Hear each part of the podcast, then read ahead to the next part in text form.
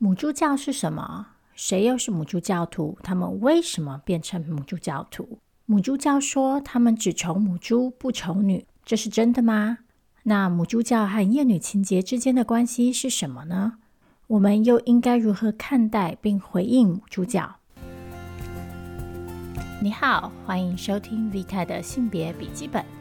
这是一个由 Creology 制作的 Podcast 节目。挑战网络上、社会里最常见、最众说纷纭、最争议不休的性别议题。每集节目将挑选一个性别关键字，用浅显轻松的语言，和你一起直奔女性主义者的内心，一起笔记这些议题的争论核心到底是什么。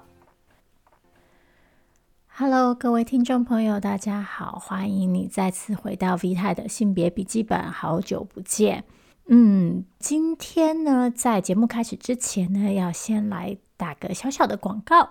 就是呢，如果有听我们上礼拜这一集的 Small Talk 的话，那或者是有追踪我们的脸书粉丝页的朋友，应该会知道，嗯，我们很快就要庆祝周年活动了。对，没想到 Creology 的 Podcast 就这样做了一年。周年活动之一呢，是我们会在一集节目里回答大家的提问，所以我们目前正在征集问题。那如果你对 Creole 的 Podcast、部落格，或是我们之中任何一位作者有任何的疑问、好奇，想要知道的话，都欢迎你提出问题。那我们会在之后的节目进行回答。好，广告打完了，接下来就要步入正题。大家应该已经看到今天的主题关键词就是母猪教。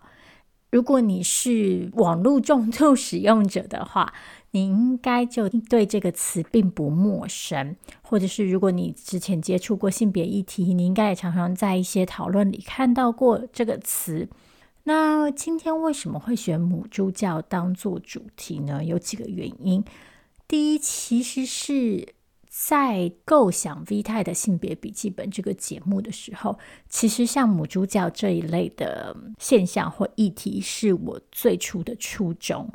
我们经常在网络上面很频繁的看到一些同样的议题被重复讨论，但是好像双方之间始终没有交集。那有些议题在一而再、再而三的讨论之中，反而嗯焦点会跑掉，然后反而不知道我们在讨论的到底是什么。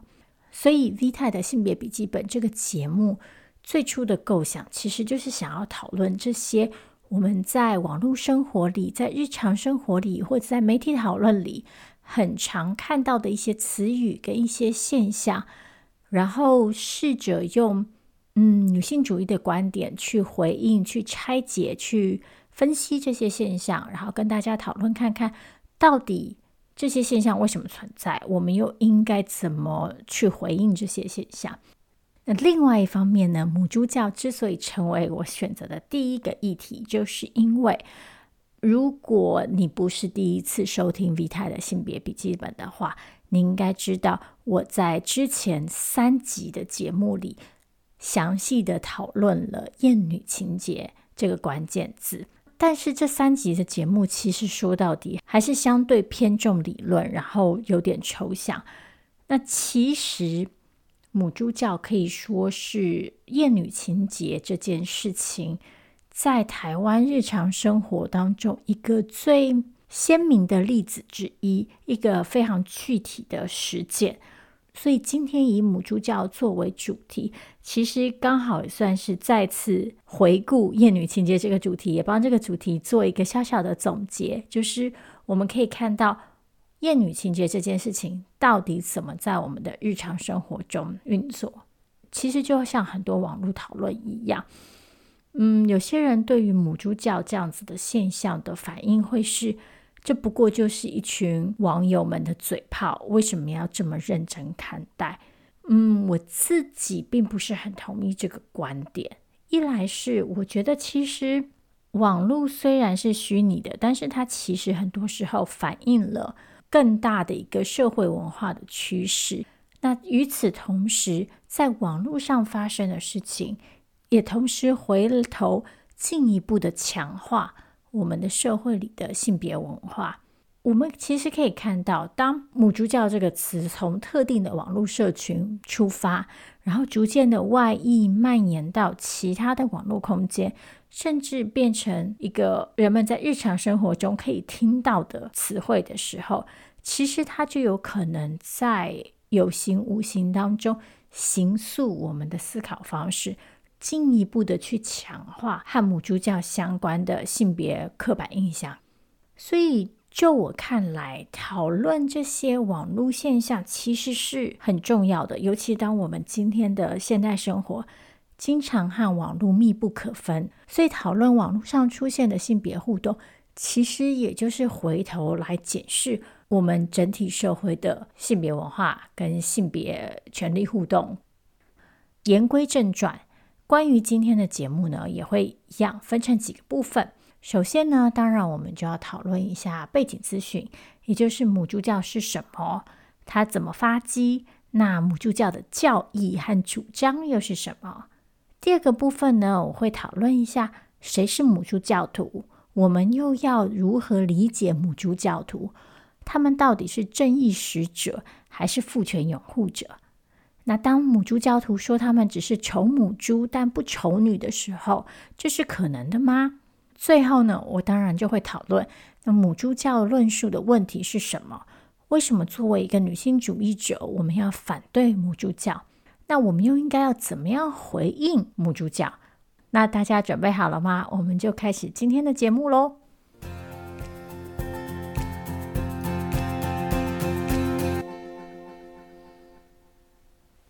首先，母猪教是怎么发迹、怎么兴起？那母猪教的教义又是什么？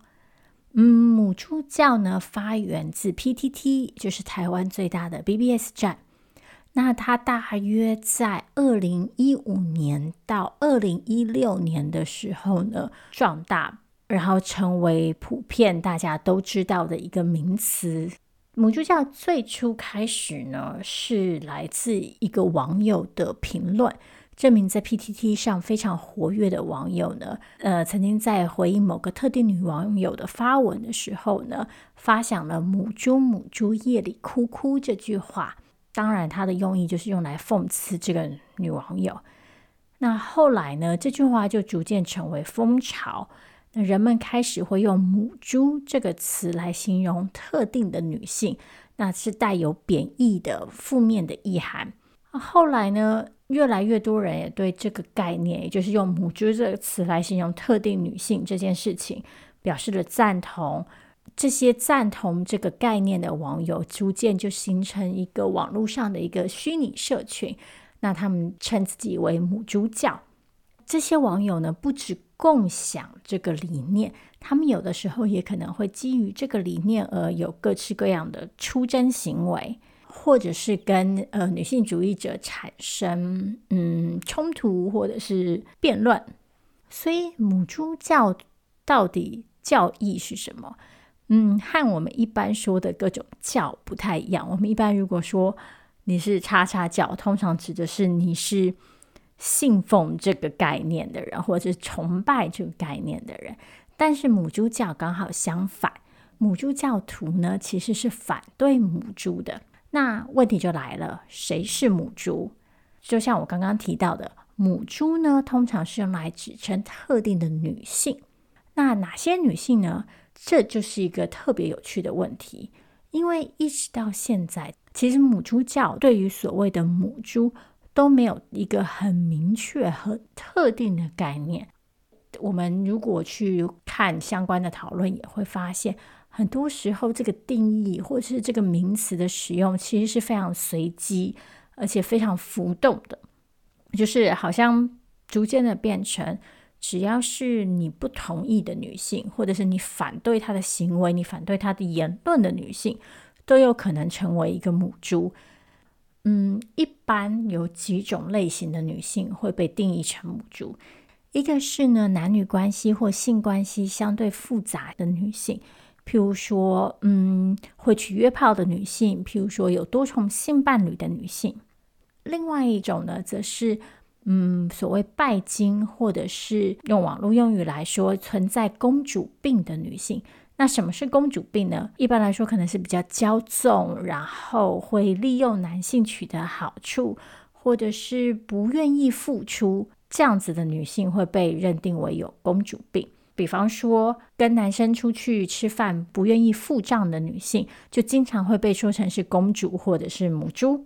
那所以呢，综合以上两点，我们可以说，更普遍的来说，母猪指的大概是。嗯，一种会利用自己的女性身份跟传统的性别规范来获得某些好处，例如说吃饭不付账这样子的女性，或者是呢，她可能是用这样子的标准来约束、来压迫没有办法给予前面这些好处的男性。譬如说，如果一个女性因为男性的经济能力不好而拒绝跟他约会，那这个女生就可能会被说成是母猪。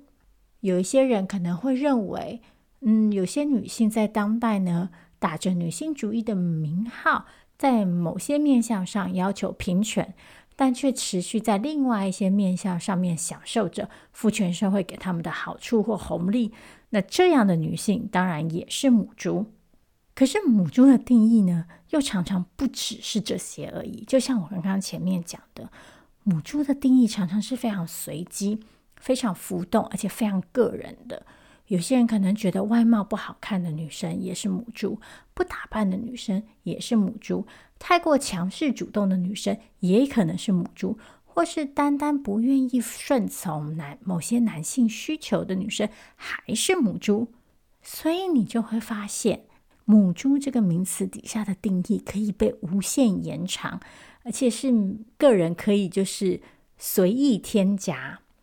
二零一九年呢，台湾有多个教授一起合著了一本书，叫做《这是爱女也是厌女》，其中就有一个章节是针对母猪教。这个章节的作者于真怡则是认为，如果我们去梳理母猪这个标签的内容，大概可以发现，它是沿着两种角色概念的标准前进。其中一个是强化传统性别角色的刻板印象，譬如说女生应该要具有某种美丽的外貌，或者是女人呢必须要具备一些传统所谓的好女人的价值，譬如说她们要尊重男性，或者是呃她们要保守贞洁，或者是她们要懂得持家，要有一些女性应该要具备的技能，譬如说煮饭。这一类不符合这些好女人特质的女性，就会被归类成母猪。第二种情况则是呢，女性会被贬为性客体，也就是她们的价值，女人的价值，单纯就是作为一种性对象的可能性。那综合起来呢，于珍怡认为，母猪定义最大的问题是，我说你是，你就是。就像我们前面刚刚说到的，这个定义是非常个人化的，就是每个人都可以在这个表单上面加一笔，只要是不符合自己心意的女生，都可以变成母猪。最后的问题也会变成，就是这是一个权利的问题，也就是谁有定义的权利，谁就可以把特定的女性变成母猪。从女性主义的观点来看呢，我们也会发现。母猪其实说穿了，指的是那些不符合父权社会里特定性别规范和行为准则的女人。白话的说，就是根据父权社会的定义，没有好好的扮演好女人角色的女人，比如说没有为男人付出情感的女人，没有保持贞洁的女人，不愿意为男人养育儿女的女人，等等等等等等。所以，母猪经常指的就是那些挑战了父权社会规范、不符合父权社会的标准的女人。这些女人做出来的事，其实不见得，甚至通常不是错误的，但是她们不符合父权社会对于女人的想象。所以，我们就来到母猪教最大的问题之一，也就是，尽管母猪教徒经常会声称他们反对的是那些。打着性别平权和女性主义名号，却仍在享受父权红利的女人，但是事实上，他们所声讨的母猪，反而正好是那些不乖乖服从父权规则的女人。所以，综合来说，母猪教的主张就是呢，某些女生呢会利用自己在父权社会里可以享受到的好处，来为自己谋取利益，甚至是用这个当做理由、当做借口来压迫男性。那这些女性呢，应该要被指责、被讨伐。那另外一个母猪教很重要的主张，就是主教徒会声称，他们反对的是特定的行为，而不是女性整体。只要女性呢不去从事这些不好的行为，女性自然就不会被归类成母猪，那也就不会受到指责。所以简单的说，母猪教徒并不觉得他们是在规范女性，他们觉得他们是在纠正某些来自女性这个性别底下的嗯不恰当的行为。但是真的是这样吗？母猪教徒真的有可能只宠母猪不宠女吗？为什么男性会成为母猪教徒呢？甚至另外一个有趣的问题是，为什么好像只有男性会变成母猪教徒呢？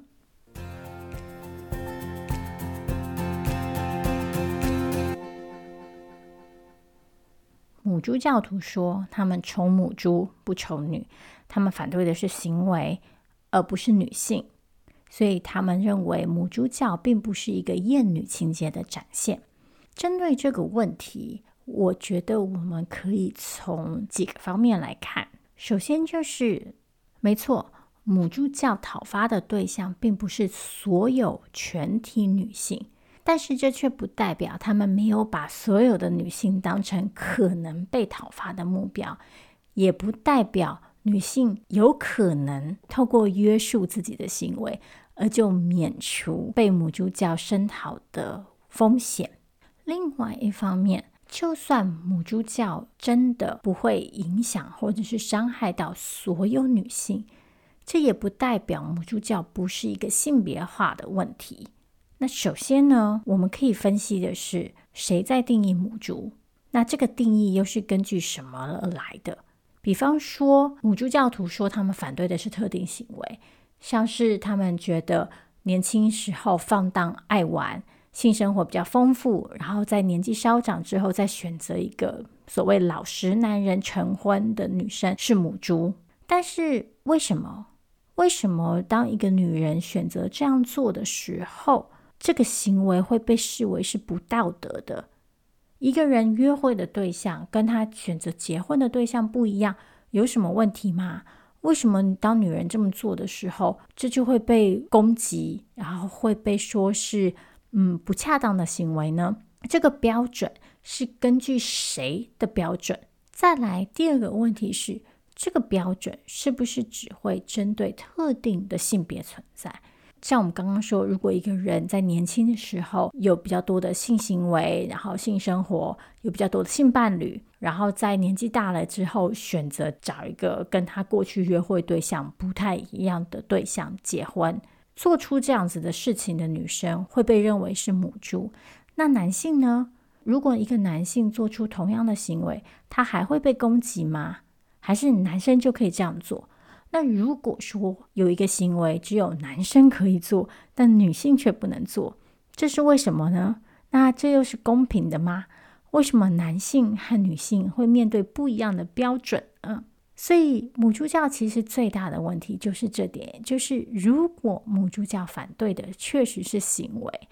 那为什么这些特定的行为规范只针对单一性别，也就是女性？这些对女性的规范，又是来自于哪些性别想象？又是为什么在这个脉络里，男性是那个觉得自己有权利去约束、去限制、去管理另一个性别行为的那一方呢？所以，我们就可以看到，母猪教显然不是一个在公平的性别权利互动下所产生出来的结果，因为只有某个性别的人。有权利去定义另外一个性别的行为，然后并且根据这个定义去做出各种攻击、指责。然后与此同时，也只有女性这个性别的人才会受到这些行为规范的约束。然后我们也会发现，当特定的行为、当特定的现象发生在女性身上的时候呢，就特别会被视为是不道德的、不健康的、错误的。那这个标准呢，有可能对女性来说特别严格，或是只针对女性而存在。那这显然就不是一个公平的情况。最后，当这一套定义呢，是针对女性的行为所做出来的规范的时候，尽管母猪教徒声称不是每一个女性都是母猪，这些管制却是针对了全体的女性。白话的说，就是只要你是女人，你就有可能某一天因为某个行为而成为母猪教徒口中的母猪。尤其像我们前面提到，这个定义经常是非常个人化的，所以其实作为女性，我们并不知道自己什么时候有可能突然就变成母猪。这个定义的权利完全在另一方手里，而且我们是没有任何协商的权利的。只要你的性别是女性，你就随时随地有可能有风险成为那个被指责、被骂的母猪。这样说的意思是表示每一个母猪教徒都是丑女的人吗？嗯，并不尽然。但是，尽管不是每一个母猪教徒都是厌女者，不能否认的事情是，母猪教确实是建立在厌女情结上面。这里呢，我们就要来回顾一下之前讨论过厌女情结的内涵。之前我们说过嘛，呃，根据凯特曼恩的定义。厌女情结其实不应该被视为一个个人的特质，而是一个社会属性，一个社会的惩罚机制。它用来强化特定的性别规范，用来约束女性的行为，然后强迫女性执行特定的义务，奉献特定的服务。所以，并不是说母猪教徒的内心里都怀抱着对女性或者是对特定女性的仇恨。比较有可能的情况是，母猪教徒呢，嗯，崇拜或者是信仰特定的性别规范。他们觉得男性这个性别的人就应该拥有哪些权利跟好处，那女性这个性别的人呢，应该符合哪些标准，扮演哪些角色。透过母猪教，他们就可以来执行这套信仰，然后透过母猪教来攻击那些不符合这些行为准则的女性。那另一方面呢，其实母猪教徒呢，我会觉得应该也要被看成一个光谱，也就是它可能涉及了很广泛的程度，不同的个人可能位在光谱不同的位置上面。有些人可能是非常忠实、非常强力的母猪教支持者，有些人则可能是在某些情况下会认同这个理念，然后在某些符合他们自己利益的情况下，会选择挪用母猪教的论述来伸张自己的论点。比方说，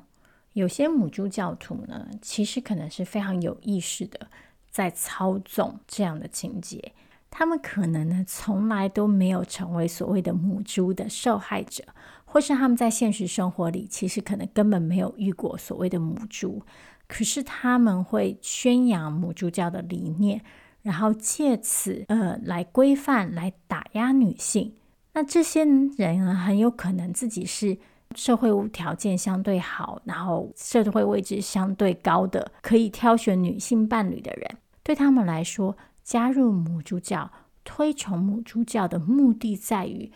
借此呢，他们可以继续巩固那套性别原则，然后呢，来强化自己的权力位置。但另外一方面呢，我觉得我们也不能否认的事情是，确实有一部分的男性可能是基于挫折感而产生了对母猪教的认同。嗯，这是什么意思呢？就是呢，某些男性可能是因为自己在求偶市场跟在亲密关系里遭遇到了挫折或失败，然后他们不知道怎么样处理跟回应这个挫折与失败感，进而受到母猪教教义的吸引。比方说，嗯，一个射精条件相对不好的男性，他可能在约会的过程当中非常的不顺利，经常被女性拒绝，但是他又不知道怎么去解释这件事情，不知道怎么看待这件事情，就是为什么我经常是那个被拒绝的人，我要怎么办？那所以一个解释他自己的状况的方法，就是母猪教给出的解释，就是这些女性犯了错，她们之所以在求偶市场上不顺利，是因为她们总是遇到母猪，而不是因为其他的问题。但是我在此要强调一点哦，就是尽管我这样说，就是我同意这些男性的挫折确实为真，但是并不代表。这些挫折的来源，以及他们解释处理这些挫折的方式，就是正当的。回顾我们之前讨论厌女情节的时候讨论过的，很多时候这个挫折来自于男性认为自己有一种理所当然的资格，他们根据父权社会的性别规范，认定自己有资格获得来自女性的情感、注意力、关怀、跟性、跟爱。于是呢，当这个需求，当这个资格没有被满足的时候，他们就产生了挫折跟怨怼。这个挫折尽管是真的，也不代表女性有这个义务去回应或是去满足、去消除这个挫折。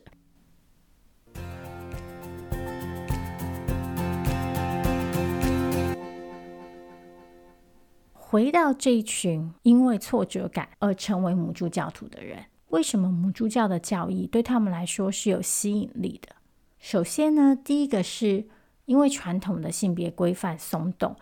旧有的性别互动文本呢不再适用于今日。这什么意思呢？就是过去我们觉得男女约会有一定的程序。男性要扮演主动的一方，女性扮演被动的一方。男生要做这些、这些、这些事，女生要做这些、这些事。那约会的过程会按照某种特定的步骤前进。但是随着性解放的思维、女性意识的抬头，女性会希望在这些性别互动里呢，采取更多的主动权。那有一些过去被认为合理的性别互动方式，在今天我们也会认为。不再恰当，但是对于很多人来说，这个转变可能让他们没有办法适应，所以他们还没有找到新的性别互动的方法。那第二点则是呢，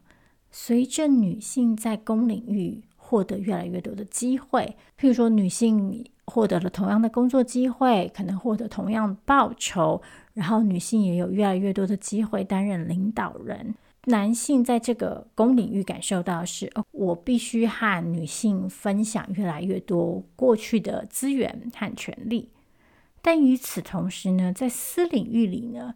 这些男性可能觉得负担没有变小啊。就譬如说，在家庭当中，男性可能还是被期待要当那个赚钱养家的人，所以这个时候就出现了一种认知上的落差。可能就会造成某些男性觉得嗯不公平，然后觉得愤怒。但是在此我要强调，其实同样的状况也发生在女性身上，就是女性如今会被期待她们要有工作，但是回到家庭的时候，女人还是被期待就是要负担大多数的家务，然后女人也会被期待还是要以结婚生子为重。所以，其实这个公司领域的断裂是同时发生在两个性别上面的。那最后一个原因是呢，我认为资本主义社会里造成其他的压迫，譬如说贫富不均，譬如说青年贫穷，这些状况呢，会加重某些群体在亲密关系市场里的弱势。譬如说，今日居住是青年遇到的很大的一个问题，所以很多人就会希望。在结婚之前要有房产，男性被视为传统私领域的养家者，就会被期待是要贡献房产的那一方。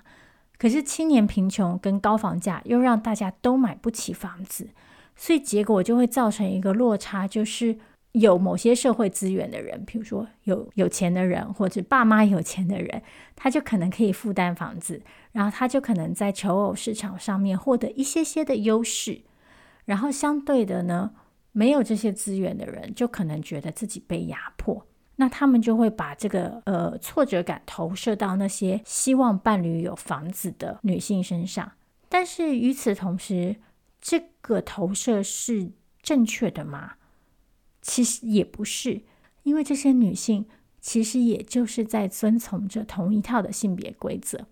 因为如果我们去看待一个女性的人生，她可能因为女性的身份，她被视为结了婚就是泼出去的水，所以她可能不会获得太多原生家庭的经济支持。然后呢，她可能预期自己在结婚之后会被要求要辞职，或至少在有小孩之后会被要求要辞职。那之后她再回到就业市场里，就会变得很困难。所以，这个女性就会被教导说，她在选择婚配对象的时候，她必须要把未来的经济安全变成最重要的考量。那这个时候，这就会决定她怎么择偶。所以，如果从这个角度来看，大家应该就可以明白，母猪教徒认为特定的女性辜负了他们。但是对于女性来说，很多时候女性的选择也只是。为了回应父权社会加诸给他们的规范，当母猪教徒去讨伐这些女性，然后并且以旧时的父权社会规范去要求这些女性的时候，其实反而正好是错误的解方，因为这样反而会强化了前面我们刚刚说的那一套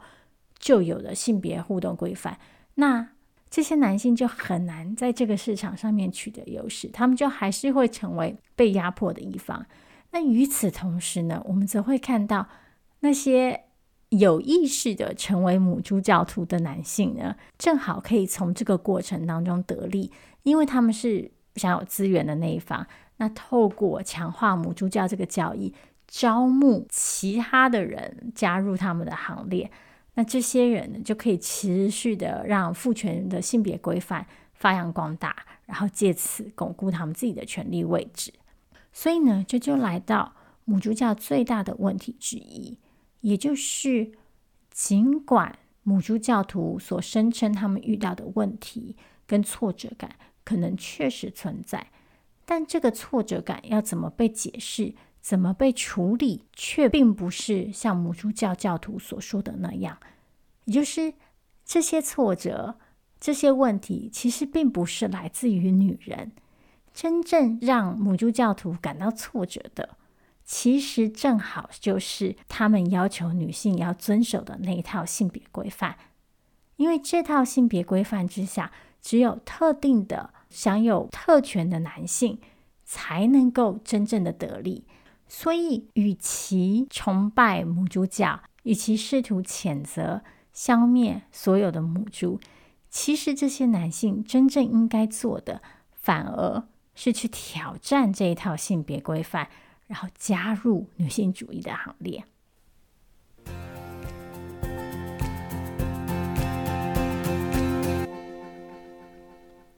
最后，我们来到今天节目最后一个段落，也就是，所以母猪教的问题是什么？女性主义者为什么反对母猪教？那我们又要如何回应？其实，大部分的问题刚刚都已经讲完了。那，嗯，最后这个部分，我们再来小小的总结一下，因为其实节目长度也差不多了，我想大家听到这个时候应该也累了，然后需要就是停下来休息一下，消化一下。说回母猪教，母猪教呢，声称呢，某些女性的行为有问题，那他们想要做的是矫正这个行为。那他们声称他们只仇母猪不仇女，然后呢，认为自己的愤怒是合理的，因为这个愤怒反映了他们确实在男女互动当中感受到的一些不公平跟挫折感。那综合我们前面所说，母猪教的教义有几个问题。第一，就是母猪这个规范是彻底性别化的，也就是这些道德标准是只针对女性而设定的。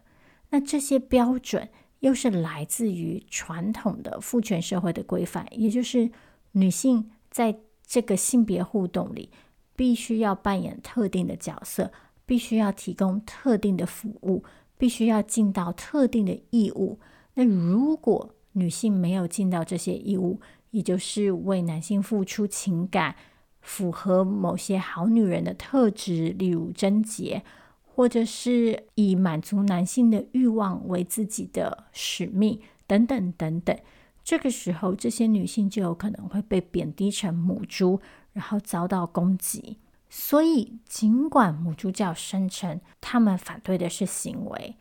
但是母猪教这个概念却是建立在对整个性别的想象之上。而当母猪的定义并不明确，相当浮动、个人化。而且是谁有权利定义就谁说了算的情况之下，每一个女性就都随时随地有可能成为那个被攻击的母猪，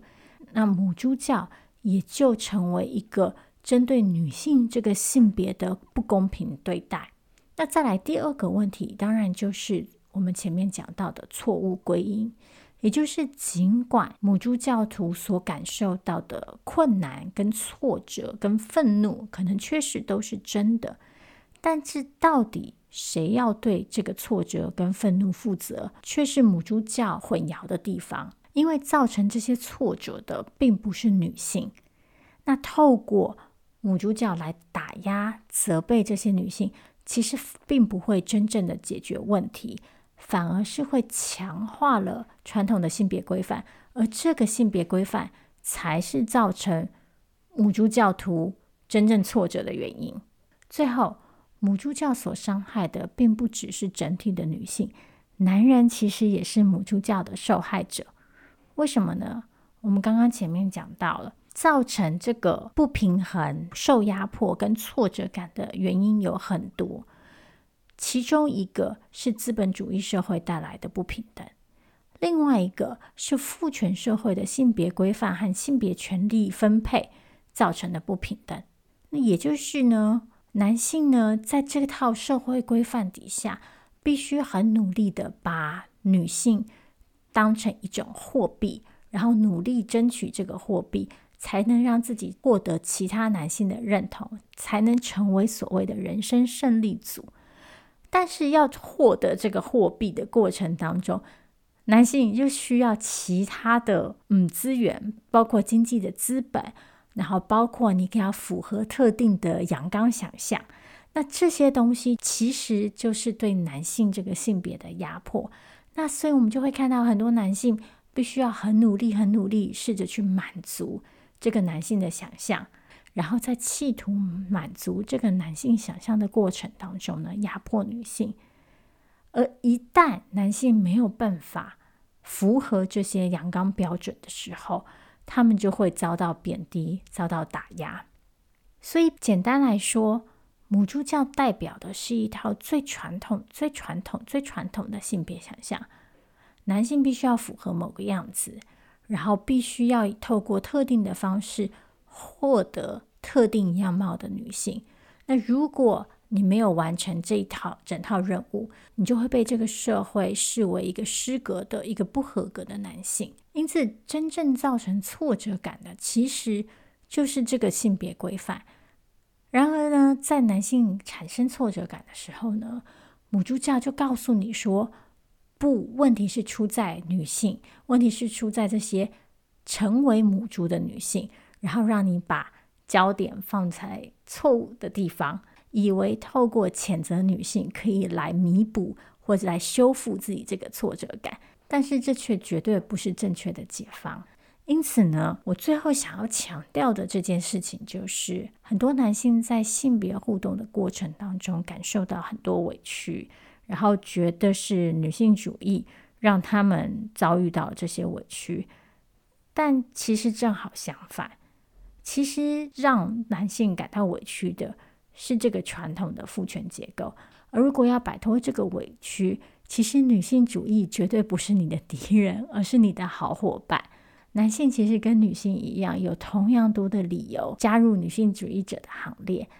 因为唯有加入女性主义的行列，然后一起去挑战这个旧有的性别规范。才能让每一个性别的人都不需要去符合特定的阳刚或阴柔的想象，也可以有尊严、自由而平等的活着。另一个我想要强调的事情，则是